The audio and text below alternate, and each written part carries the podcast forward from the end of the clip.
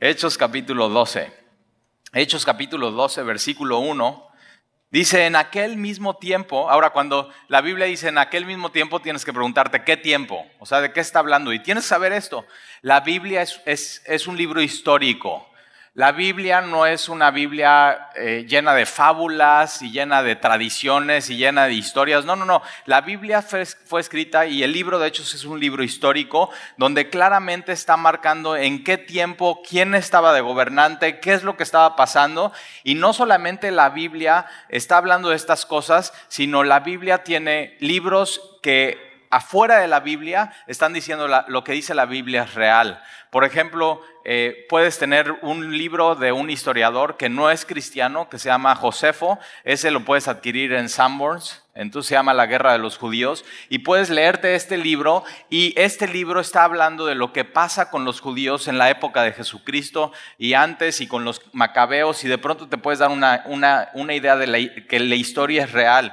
Y cuando la Biblia aquí dice en aquel mismo tiempo, está hablando de lo que vimos la semana pasada en el capítulo 11, que dice que un profeta profetiza que en los tiempos de Claudio va a haber hambre, es decir, va a haber una crisis económica. Y entonces vas a libros externos y estás viendo, ok, en esos tiempos de Claudio, cuando Claudio era emperador, ¿qué pasó? Y Flavio Josefo dice que en los tiempos de Claudio como emperador hubo una crisis económica en el imperio romano. Ahora lo que ellos hacen es que Dios permite esta crisis para que los de la iglesia que son completamente gentiles puedan mandar ayuda a los de Judea, que son cristianos completamente judíos. Y de pronto Dios con esto lo que está haciendo es a través de una crisis económica uniéndolos y haciéndolos hermanos.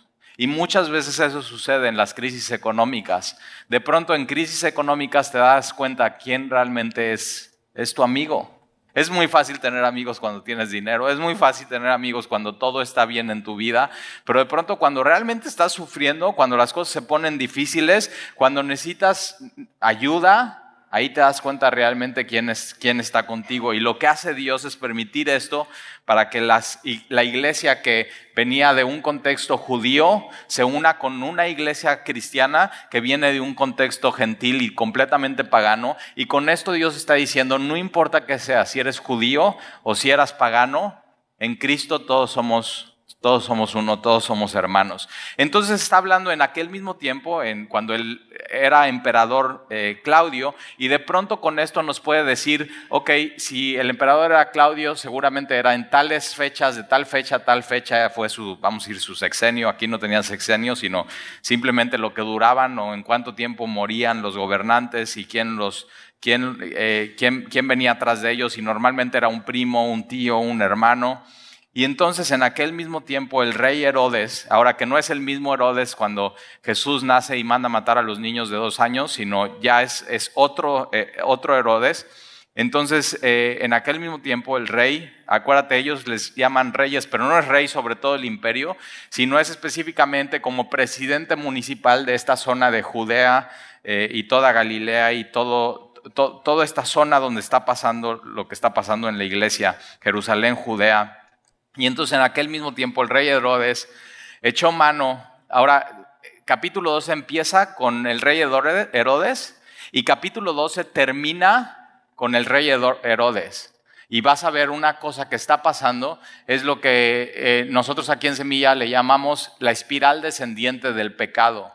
Es decir, alguien eh, eh, peca y decide pecar y de pronto empieza una espiral descendiente del pecado y que ese pecado le lleva a otro pecado y decide no parar y decide seguir pecando y no arrepentirse y seguir en contra de Dios y decide pecar y decide pecar y decide pecar y decide pecar y, y no corta con eso, no hay un arrepentimiento en su vida y de pronto ya es completamente espiral descendiente del pecado. Es lo que dice Romanos 1. Habiendo conocido a Dios, decidieron no tomar en cuenta a Dios, no agradecerle a Dios, dejar a Dios afuera de su vida.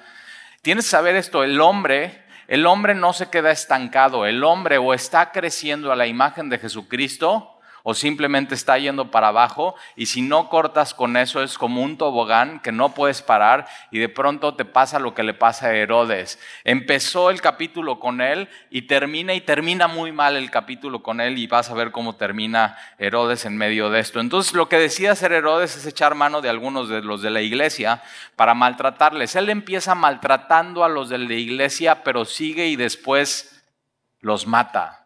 Y tienes que tener cuidado. Por eso, eh, dar ese primer paso de pecar y de pronto viene la tentación a tu vida. Si decides tirarte al pecado, tienes que saber que es muy peligroso porque ese pecado, aunque digas, bueno, es que no es tan grave y te puede estar lavando el cerebro, tienes que saber que ese pecado te va a llevar a otro pecado y ese pecado te va a llevar a otro pecado y simplemente vas a estar como en un tobogán. ¿Alguna vez te has echado el kamikaze? Del tobogán este enorme, enorme, enorme, alto. Normalmente son rojos y amarillos. Y ya estás ahí arriba y dices, ay, nanita. O sea, como que, ¿para qué me subí? Pero todo el mundo te está esperando allá abajo y viendo.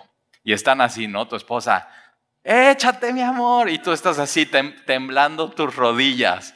Pero una de las cosas que pasa es que en el momento que decides ponerte y poner los brazos así, el, el guardavidas te dice, a la de tres te echas ya, o sea, ya no, no, simplemente no puedes parar. Y si te quisieras parar en medio de la bajada, no puedes. O sea, te rasparías, te harías daño. Y eso es lo que pasa. Por eso tienes que tener cuidado. No te o sea, ¿para qué te subes? ¿Para qué te pones? ¿Para qué estás jugando con eso? Simplemente no lo hagas, no te, no, no, no, no, no juegues ya. Y entonces Herodes empieza maltratando a los de la iglesia y después capítulo 2, después de maltratar, no es suficiente eso. Y tienes que saber que el pecado es así. No es piensas, es que si hago esto ya me voy a sentir satisfecho, pero el pecado no es así. El pecado nunca nunca cumple lo que te está diciendo que te va a hacer sentir. Y siempre vas a querer más y siempre vas a querer más y siempre vas a querer más. Es lo contrario a lo que Dios es. Dios siempre va a cumplir lo que te está diciendo y Dios siempre te va a llenar y te va a satisfacer por completo. Por eso tienes que escoger qué, vas a escoger en tu vida. Y entonces, después de maltratarles, mata espada a Jacobo. Y es así, simplemente lo menciona la Biblia, pero Jacobo era un apóstol de Jesucristo, es Jacobo el mayor. Y nos dice, y nos dice más datos de ese, es hermano de Juan de Juan el apóstol, eran los que Jesús les dice, ustedes son los hermanos del trueno. ¿Te acuerdas de esa historia? Ya lo vimos empezando el libro de Hechos, vimos la vida de todos los apóstoles, pero entonces este era Jacobo, el apóstol, hermano de Juan, es, es los hermanos del trueno, y una de las cosas que Jesús les dice a ellos, bueno, si te acuerdas la historia, vienen con Jesús y le dicen, Jesús, queremos así estar a tu diestra y a tu izquierda cuando vengas en tu reino y Jesús les está diciendo, miren, ustedes no les toca eso, a mí no me toca eso, eso es en la potestad del Padre, pero la copa que yo voy a beber, está hablando de su muerte, de su crucifixión, de su sufrimiento, la copa que yo voy a beber, ahorita ustedes no la van a poder tomar, pero más adelante sí, y aquí el primero en tomar esa copa del martirio es Jacobo, y Jesús está cumpliendo eh, su, palabra en, Jacobo,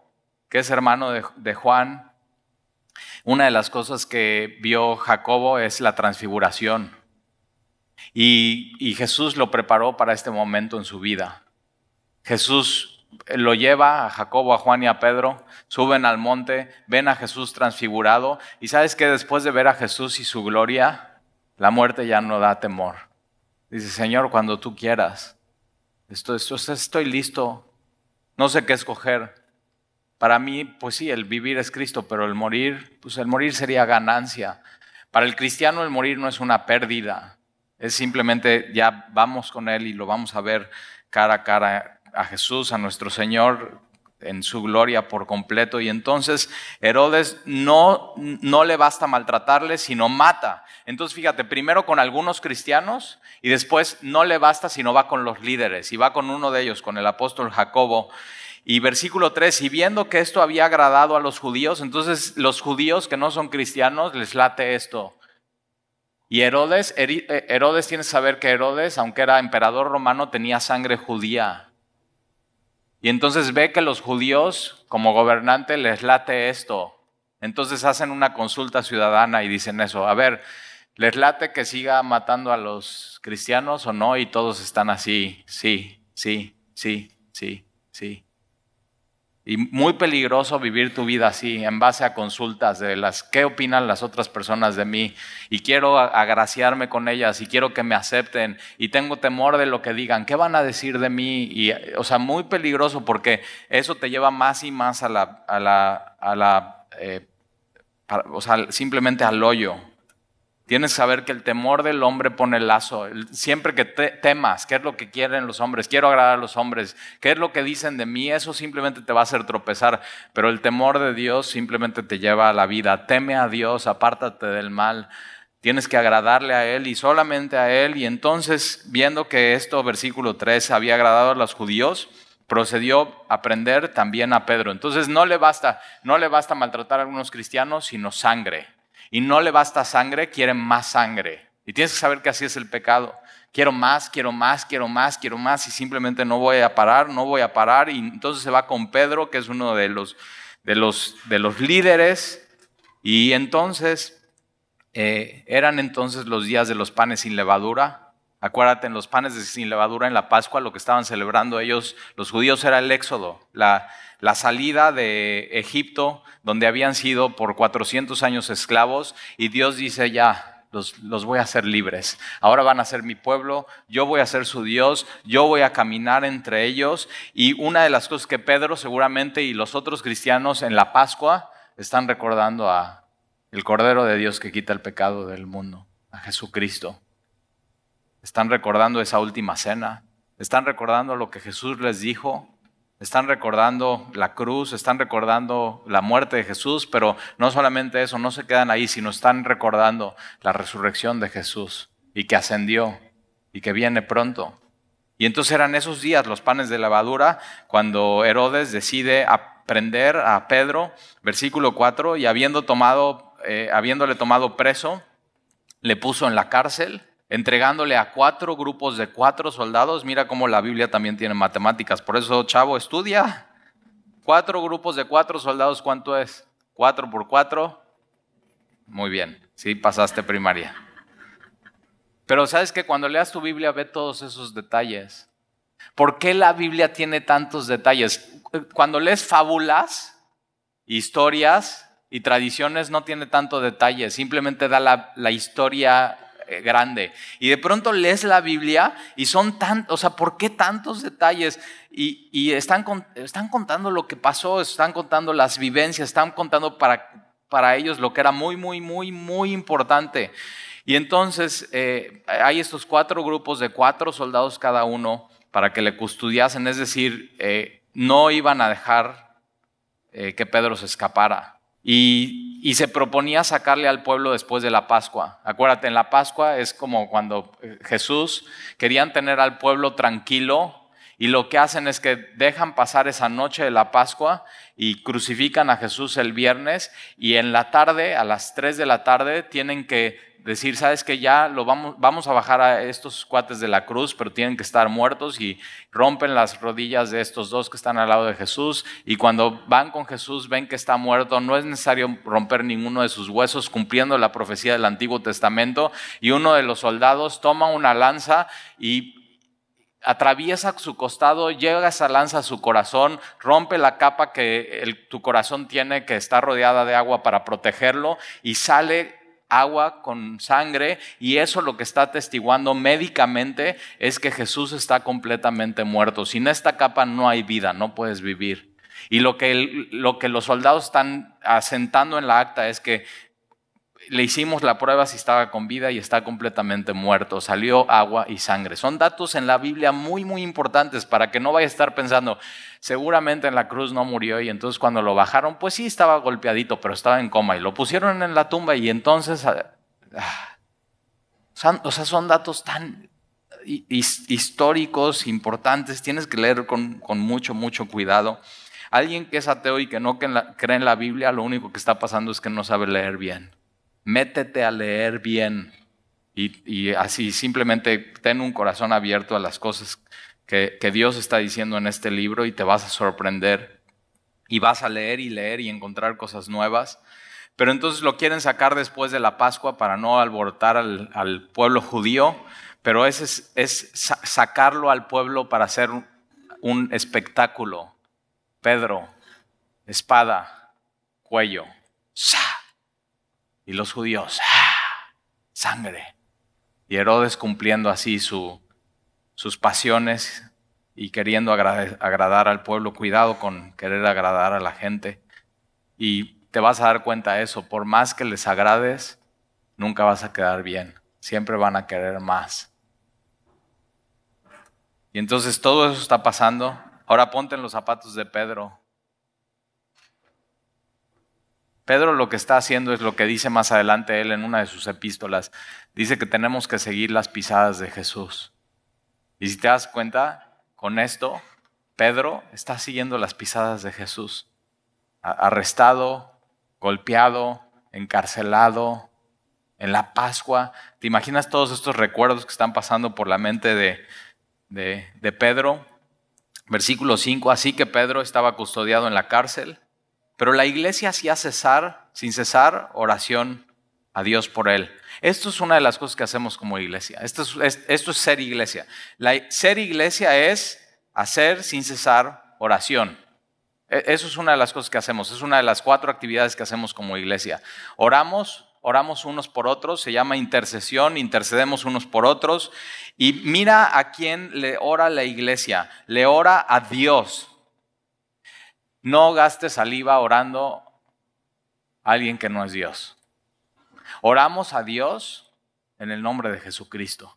Si oras a algo o a alguien que no es Dios, estás perdiendo tu tiempo, nadie te está escuchando, estás simplemente desperdiciando saliva. Cuando tú y yo oramos, estamos orando a Dios y no solamente oramos por nuestras cuestiones o lo que necesitamos, que Dios ya sabe, sino oramos por otras personas, porque la iglesia estaba orando por alguien más, estaban orando por, estaban orando por Pedro. Entonces, fíjate, cuando vengas a la iglesia, ven con un corazón preparado para decirle a alguien, oye, ¿puedes orar por mí? Pero no solamente eso, sino tienes que venir con un corazón preparado para decir, ¿qué quieres que ore por ti? Va a cambiar tu vida eso. ¿Qué quieres que ore por ti? Y durante la semana, y durante el mes, y durante el año, simplemente siendo parte de la iglesia, tienes que estar orando por gente. Tienes que estar intercediendo, tienes que estar pidiendo por ellos. Y tienes que saber algo, si tú eres parte de la iglesia y te has involucrado y tienes comunión unos con otros y gente en la iglesia te conoce y sabe por lo que estás pasando, tienes que saber esto, hay gente que está orando por ti todas las semanas, todos los meses, durante todo el año. Y sabes que eso da mucho ánimo. Eso da muchísimo ánimo. ¿Y por qué no al final de la reunión vas con alguien y le dices, oye, ¿qué quieres que ore por ti? Y ahí en tu lista de oración, si tienes lista de oración, simplemente pones, tengo que orar por esta persona, por esto en específico, y de pronto te das cuenta, la vida no nada más se trata de mí, se trata de los demás. Se trata de amar a otros, y la manera que amamos a los demás es orando por ellos. Tienes que estar orando por tu familia, tienes que estar orando por tus hijos, tienes que estar orando por los hijos de tus hijos, si eres abuelo. Tienes que estar orando por los amigos de tus hijos. Y ahí te va, te pongo un reto más. Tienes que estar orando desde ahorita, aunque tus chavos sean chavos, por los esposos de tus hijos. Ya, ya andan por ahí. Piénsalo. Ya están por ahí. Y simplemente entonces la iglesia lo que hace es, es, es orar. Entonces no solamente vengas a la iglesia a pedir oración, ven a orar por alguien más. ¿Qué te parece eso? Y entonces la iglesia estaba haciendo oración sin cesar a Dios por, por Pedro.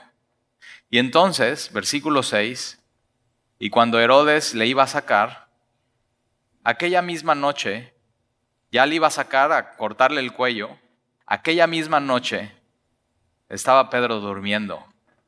o sea, me encanta Pedro. O sea, Pedro está, mira, posiblemente para ellos, para el mundo, hoy es mi última noche. El día de mañana Herodes me va a sacar, me va a cortar la cabeza y, sabe que lo puede hacer porque ya lo hizo con Jacobo, pero Pedro está pensando seguramente en Salmo 4.8, en paz me acostaré y asimismo dormiré, porque solo tú Jehová me haces dormir confiado. Podrías, o sea, puedes acostarte todas las noches y decir eso, ¿sabes qué? Hoy tienes problemas de sueño, ahí está. En vez de tomar tus pastillas para, para dormir bien, ¿por qué no lees tu Biblia en la noche y dices, Señor, en paz me acostaré y así mismo dormiré? Porque solamente tú, Jehová, me haces dormir confiado. Y de, de pronto vemos a Pedro confiado. Ahora, no está, no está así de que, ay, no pasa nada. O sea, este, o sea no, es ser positivo, ni pensar positivo, ni declarar, ni declarar. Es que nada, no, nada me puede pasar, nada me puede hacer Herodes. O sea, Jacobo sí le hizo. ¿Te das cuenta? No es eso, no es eso lo que está pasando en la mente de Pedro. Pedro pero Pedro se está acordando que algo, le, algo que le dijo Jesús. ¿Te acuerdas? Cuando Jesús restaura a Pedro, le dice, Pedro, ¿me amas? Y se lo dice tres veces, pero al final, en, Juan capítulo 21, Jesús le dice a Pedro, Pedro, de cierto, de cierto te digo que cuando eras más joven, te ceñías e ibas a donde querías. O sea, Pedro, cuando eras joven hacías lo que querías.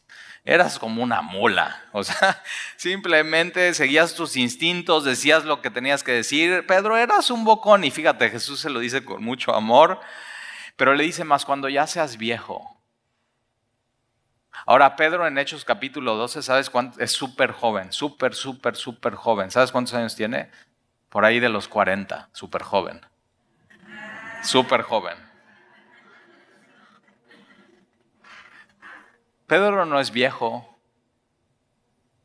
La fe de Pedro no está puesto en, en, ser un optimista, de no me va a pasar nada, Herodes no me puede hacer nada, soy hijo de Dios. No, no, no, no. La fe de Pedro está puesto en lo que Jesús le dijo. Mas cuando seas viejo, vas a ir a donde no quieres y Pedro no vas a morir por espada, vas a morir en una cruz. ¿Qué te ha dicho Dios? ¿Sabes por qué podemos dormir tranquilos? Porque confiamos en lo que Dios nos ha dicho y nos aferramos a su palabra.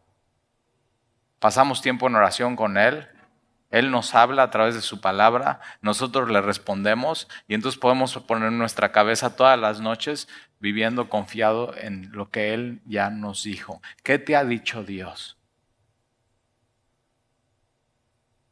¿Te das cuenta? No es una fe ciega.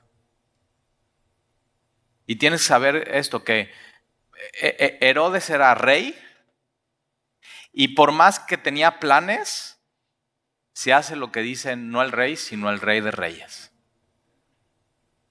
Se hace lo que dice el rey de reyes.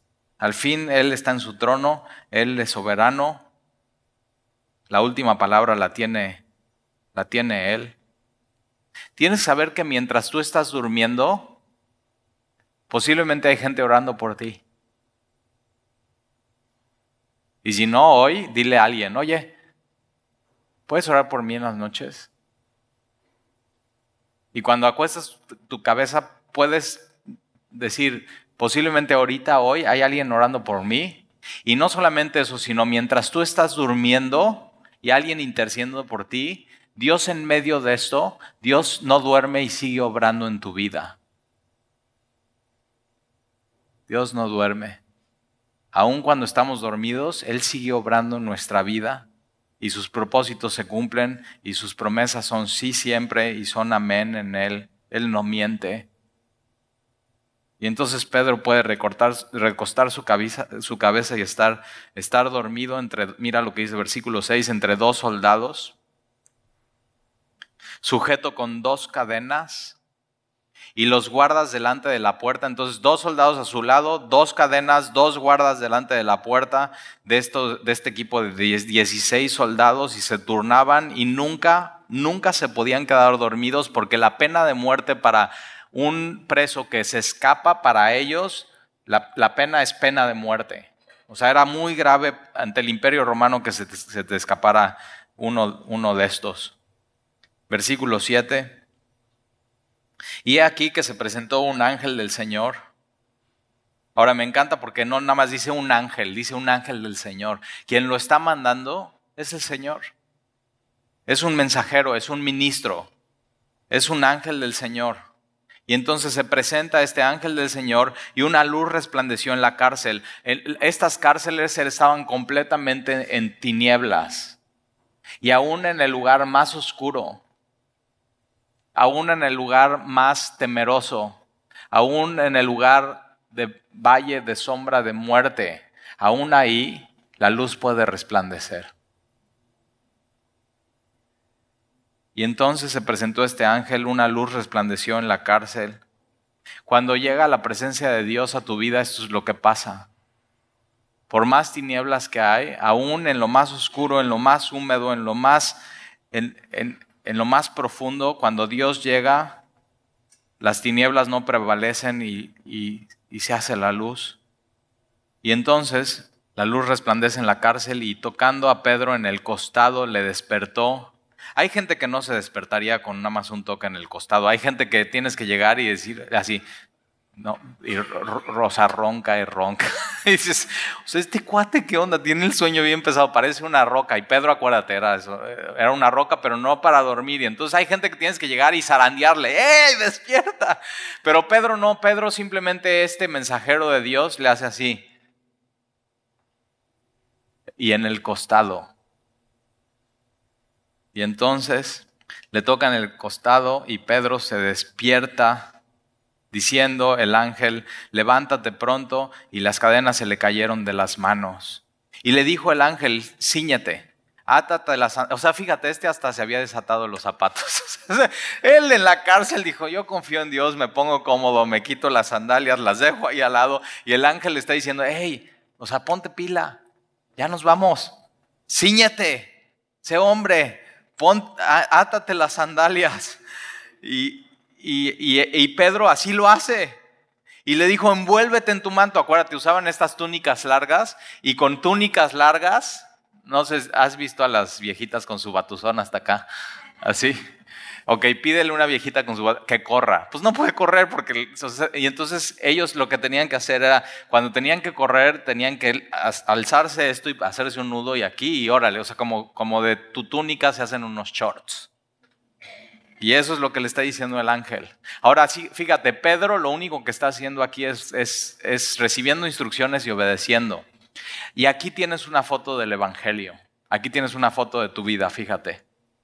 De pronto tú estabas completamente en tinieblas, eras preso de tu propio pecado, estabas encadenado y de pronto a tu vida llegó el mensaje del Señor, luz resplandeció en las tinieblas, tus cadenas cayeron, tú lo único que podías hacer es recibir instrucciones, no podías ni siquiera pensar cómo hacerle para salir de esa cárcel y de pronto Dios toca a tu costado, te dice que Jesús es tu Señor y tu Salvador y tú lo único que haces es salir de esa cárcel una hermosa foto del Evangelio en Hechos capítulo 12. ¿Ya te pasó eso en tu vida? ¿O sigues atado en cadenas? ¿O Dios ya te liberó de esa cárcel? Y entonces y las cadenas se le cayeron de las manos. Y le dijo el ángel, ciñete, átate las sandalias. Y así lo hizo. Y le dije, envuélvete en tu manto y sígueme. Ya te dijo Jesús eso, sígueme. Sígueme. Mateo, sígueme. Pedro, fíjate, justo después de la Pascua, cuando Jesús está restaurando a Pedro, después de restaurarlo, Jesús le dice, Pedro, cuando eras joven hacías lo que querías. Cuando eras grande, cuando seas grande y viejo, vas a morir en una cruz. Pero Pedro, sígueme. Y Pedro está, o sea, Pedro se está aferrando a lo que Jesús le dijo, ¿te das cuenta? Esa es nuestra fe. Nuestra fe está basada en lo que Jesús ya nos dijo y lo que Jesús ya hizo y sígueme. Versículo 9, y saliendo le seguía, pero no sabía que era verdad lo que hacía el ángel, sino que pensaba que veía una visión. O sea, nunca te ha pasado algo increíble que dices, no, no, o sea, siento que estoy soñando. Y eso es lo que le está pasando a Pedro. Pedro, o sea, está dormido y nunca se imagina que esto pasaría en su vida, pero de pronto te das cuenta, eso es el cristianismo, de pronto pasan cosas en tu vida que nunca imaginarías y todo es porque hay gente que está orando por ti, porque tú has podido poner tu confianza en el Señor, porque ya escuchaste su voz, porque ya sentiste su toque en tu vida y ya te aferraste a eso. Y muy importante, cuando te dice algo le obedeces, ciñete ponerte las sandalias. Y esto es un poco lo que pasa en el Éxodo. Cuando van a salir de Egipto, rápido, Éxodo, vamos a salir, sal. Si Dios te está llamando que salgas de esa prisión, entonces, sal, rápido. ¿Qué haces quedándote ahí en esa cárcel? Y entonces, versículo 9, y saliendo le seguía, pero no sabía que era verdad lo que el ángel, sino que pensaba que veía una visión. Y habiendo pasado la primera y la segunda guardia, llegaron a la puerta de hierro. O sea, imagínate eso, ya pasan una, pasan otra, pasan otra, y de pronto una puerta de hierro y están parados y Pedro así, y el ángel, y, no sé, como que viéndose así como, oh, oh, ¿y ahora qué hacemos? Y de pronto la música así de tan, tan, tan, tan, tan, tan, tan. Talí es que me encanta ir al cine a ver películas de acción y digo, lee tu Biblia, no cuesta. Puedes estar en tu sillón y es hasta VIP y ahí te pones tus palomitas. O sea, ve qué increíble historia. Pero sabes que esto puede pasar en tu vida. En el momento que empiezas a confiar por completo en Jesús, estas cosas pueden empezar a pasar en tu vida. Y de pronto te vas, te ves y hay una puerta de hierro y dices, aquí ya no hay salida, ya no hay nada que hacer. Y en, y en el Éxodo, cuando está saliendo su pueblo de Egipto y están frente al mar, ahí vienen los enemigos en la montaña, está el mar y Moisés dice, ¿qué hacemos? Una puerta enfrente de mar. Y se pone a orar a Dios, ve al cielo y, Dios le dice, Moisés, ¿qué estás haciendo orando? Camina. Así como hay tiempo para orar, pero hay tiempo para ya hacer lo que Dios está pidiendo. Y entonces lo que Moisés entiende en Éxodo es que Moisés tiene que poner su primer pie en el mar y de pronto en ese momento lo hace por fe, se abre la puerta. Dios abre una puerta en el mar, así como lo hace aquí en la cárcel, esta puerta de hierro que daba a la ciudad, la cual se les abrió por sí mismo. No la abre el ángel, no la abre Pedro, la abre Dios. Hay puertas en esta vida que solamente puede abrir Dios. Y sabes que cuando Dios no abre una puerta, es porque no quieres, no quiere que entres por ahí. Entonces no entres no entres por ahí. No trates de hacer un boquete. No trates de hacer un túnel. Y entonces esta puerta de hierro se abre por sí mismo. Dios, Dios puede abrir cualquier puerta. Cuando Dios quiere que vayas por algún camino y entres en algún lugar, Dios puede abrir cualquier puerta. No necesita tu ayuda, no necesita ayuda de ángeles, simplemente Él, él la abre y salidos pasaron una calle. Pero fíjate qué detalle. Entonces abre, se abre la puerta, salen, pasan y cruzan una calle y salidos pasando esta calle y luego el ángel se apartó de él. Y entonces Pedro volviendo en sí, o sea, hasta este momento Pedro está, no entiendo qué está pasando. O sea, tan como tú y como yo, Pedro. Y entonces Pedro volviendo, volviendo en sí, como que ya le cae el 20 de lo que pasó y dijo, ahora entiendo. ¿Ya ves? Entonces cuando no entiendas cosas, Pedro tampoco a veces, entonces, o sea, simplemente piensa en lo que te ha pasado, piensa y trata de ver qué, dónde está Dios en todo esto. Ahora entiendo verdaderamente que el Señor ha enviado a su ángel. O sea, Él dice, fue, fue el Señor y solo Él. Hay veces que cosas te pasan en la vida que son increíbles, o que es increíble. Y hay gente que le quiere atribuir eso increíble a cosas que no son Dios. O sea, no, pues es que me pasó esto y seguramente fue esto. Y, bueno, yo le eché ganas y yo puse de mi parte. Y aquí Pedro dice, mira, yo no puse de mi parte, yo ni me había abrochado las agujetas. Y ve, Dios hizo eso, Él abrió la puerta. Fue el Señor. El propósito de la iglesia primitiva era darle la gloria a Dios siempre en lo que pasaba, por más sobrenatural que fuera, siempre era darle la gloria a Dios. El Señor ha enviado su ángel y me ha librado. El único que te puede librar es el Señor me ha librado de la mano de Herodes y de todo lo que el pueblo de los judíos esperaba. Ahora una buena pregunta leyendo este versículo es, ¿por qué a Pedro sí lo libra Dios de Herodes y por qué a Jacobo no? La respuesta es, no sabemos. El cristiano lo que le toca es seguir confiando en Dios. Señor, tú eres soberano, Señor, tú estás en tu trono, tus pensamientos no son nuestros pensamientos, tus caminos no son nuestros caminos, son mucho más altos, tú tienes un propósito que ni siquiera nosotros sabemos. Pero lo que nos toca a nosotros como cristianos es seguir confiando y creyendo en Dios, pero Dios toma la decisión de sí seguir con vida a Pedro, no seguir con vida a Jacobo. Posiblemente amaba más a Jacobo y ya lo quería con él en el cielo. No sabemos. Posiblemente su misión de Jacobo en esta tierra ya había terminado y la de Pedro no. No, no simplemente no sabemos. Y entonces, versículo 12, y había, habiendo considerado esto, una de las cosas que tienes que hacer en tu vida es, es, estar pensando y considerando las cosas que Dios ha hecho en tu vida. O sea, ¿por qué, Señor? ¿Por qué ¿Por qué pasó esto? Y considerar, Señor, ¿qué estás haciendo? Considerar a Dios en todos tus caminos, reconocerlo, ver lo que Dios está haciendo en tu vida, no solamente vivir por vivir, sino considerar al Señor en tu vida. Y entonces, habiendo considerado esto, llegó a casa de María, la madre de Juan, el que tenía por sobrenombre Marcos. Eh, este Juan es Juan Marcos, que es, tienes un evangelio de él en tu Biblia, Mateo, Marcos, es este, Juan Marcos, es eh, sobrino de Bernabé y su mamá se llama, aquí dice María, entonces era un muchacho, era muy, muy, muy, muy joven, eh, pero entonces Pedro llega a casa de María, la madre de, Juan Marcos, donde estaban reunidos orando. Qué bendición ser Juan Marcos, tener una mamá que abra su casa para que gente vaya y ore, una reunión de oración en la casa. Espero que esta sea tu casa. ¿En tu casa se ora a diario? Y no quiero decir, así sí, tal y se ora. Señor, te damos gracias por estos alimentos. Bendice a los de África que no tienen. Ya estás con tu... ¡ah! Ok, está, muy bien eso. Pero en tu casa se ora diario, fuera de las tres comidas, y oras por diferentes cosas, intercedes por gente. Una de las cosas que te recomiendo hacer, aquí no había coches, pero hoy tenemos coches y tenemos tráfico. Entonces, cuando vayas en tu coche y haya tráfico, ponte a orar con tu familia.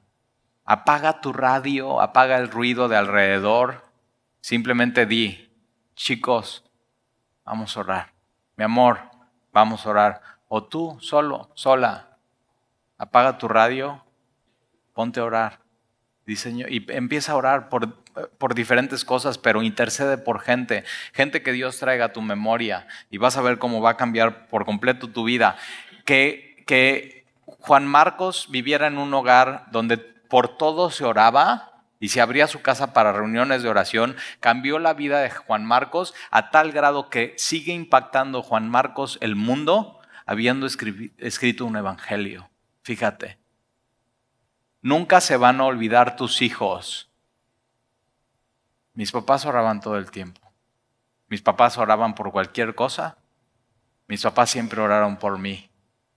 O sea, tienes, tienes que ser como, como esta casa. Tu casa se tiene que volver esto se tiene que volver un refugio, se tiene que volver un, lugar de oración. Tienes que tu casa volverse un acceso al trono de la gracia a través de la oración, saber que cuando cierras los ojos estás delante de Él y enséñale esto a tus hijos. Antes de dormir, híncate con ellos. Ora por ellos antes de que se duerman. Nunca se van a olvidar eso tus hijos de ti.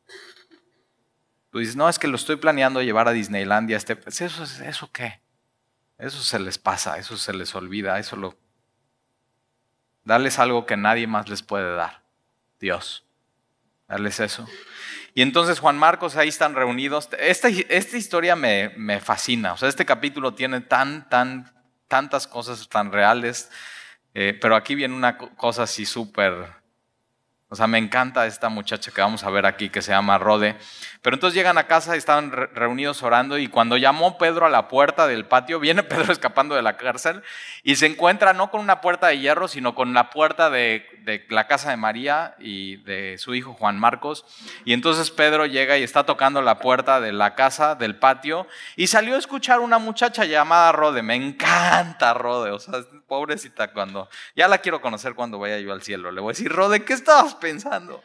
Versículo 14, la cual cuando reconoció la voz de Pedro, de gozo no abrió la puerta, sino que corrió adentro de nuevo. Y dio la nueva de que Pedro estaba a la puerta. Entonces, chécate, esta, esta foto me encanta. Llega Pedro así, viene, sandalias atadas, sus shorts, hechizos, viene corriendo, viene y está Pedro. Y Rode sale y dice, ¿quién? Soy Pedro, mija. ¡Ah! Pedro. Y en vez de abrirle, se mete a la casa y dice, está Pedro ahí. O sea, interrumpe la, reunión de oración. Está Pedro ahí. En vez de abrirle la puerta, dice, está Pedro ahí. Me encanta Rode. ¿Alguna vez ha sido como esta muchacha? Pero cuando Jesús responde en nuestras oraciones, hay gozo. ¿Sí o no? Y tanto gozo que dices, o sea, que ni sabes cómo reaccionar. Y dices, o sea, increíble. Cuando alguien te dice, ¿sabes qué? Me hicieron mi estudio de tomografía y, estoy libre de cáncer. Y vienes orando por esa persona. ¡Wow! O sea, cuando, empiezan a pasar cosas así en, en tu vida increíbles. Y entonces eh, no abre la puerta, Ahora me encanta porque Pedro está a la puerta y escucha que esta mujer en vez de abrirle sale corriendo adentro. Y todos adentro de la casa están escuchando la voz de Rode. Está Pedro allá afuera, está Pedro. Y Pedro está enfrente de la puerta y yo digo, Señor, o sea, ¿qué onda con mis hermanos? Señor, tú abriste la puerta de hierro, ¿no puedes abrirme esta? O sea, estos cuates no me abren. O sea, ¿por qué habría tantos detalles en la Biblia si, si fuera así un cuento, no?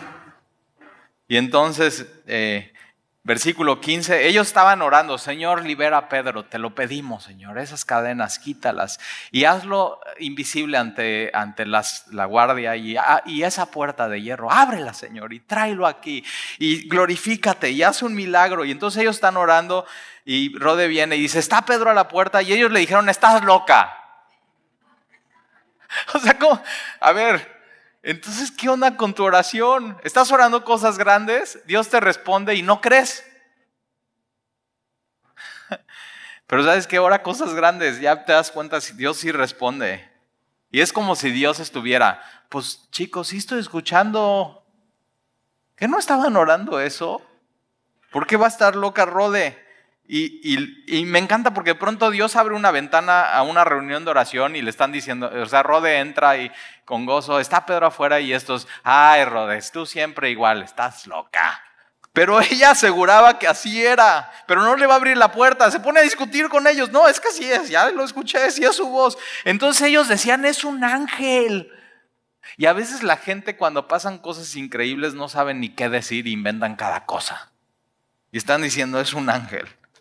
Mas Pedro persistía en llamar, o sea, Pedro está así. O sea, ¿qué tal si ahí vienen los soldados? ¡Ábranme! Y así en el timbre, ¿no? Acá. Y, todo eso está pasando. Me, me encanta la iglesia primitiva y persistía en llamar. Y cuando abrieron y le vieron, se quedaron atónitos. Pero él haciendo con la mano señal de que se callasen, entonces te imaginas, para, eh, o sea, Pedro está, o sea, soy fugitivo, no hagan ruido. Pero estos casi, casi están, alabío, alabao, todo su rollo. Y Pedro está, tranquilos, tranquilos. Más Pedro persiste a llamar y entonces se quedaron atónitos y entonces hace señal de que se callasen. Y entonces les contó Pedro cómo el Señor, ¿quién fue? Fue 100% el Señor, le había sacado de la cárcel. Y les dijo, haced saber esto a Jacobo. Jacobo es el hermano de Jesús, que más adelante vamos a ver en Hechos capítulo 15, que es pilar, es un líder en la iglesia. Y a los hermanos, y salió y se fue a otro lugar. Es decir, Pedro, no es imprudente, sino simplemente va y es prudente y se va a un lugar donde no, eh, no lo puedan encontrar, versículo 18. Y luego que fue de día hubo no poco alboroto entre los soldados sobre qué había sido de Pedro. La, mira, Dios alborota a la iglesia y están llenos de gozo, y Dios alborota a los soldados porque no tienen ni idea qué está pasando. Pero Dios les está dando evidencia. Yo, yo existo, yo puedo abrir las puertas, yo puedo librar a los míos. Y ellos, por más que están viendo la evidencia, no quieren creer. Versículo 19, más Herodes, habiéndole buscado sin hallarle, después de interrogar a los guardas, ordenó llevarlos a la muerte. Fíjate, Herodes primero molesta a unos, después mata a Jacobo, encarcela a Pedro, no puede matar a Pedro, mata a sus propios soldados, no para. O sea, cuidado con ser eh, Herodes tú en tu vida. Y después descendió de Judea a Cesarea y se quedó ahí. Y Herodes estaba enojado. Mira, todo empieza en el corazón, después a las obras y después afecta tu vida, tus sentimientos. Y Herodes estaba enojado con los de Tiro y Sidón, pero ellos vinieron eh, de acuerdo ante él y sobornaron y sobornando a Blasto, que era camarero mayor del rey, pedían paz porque su territorio era abastecido por el rey.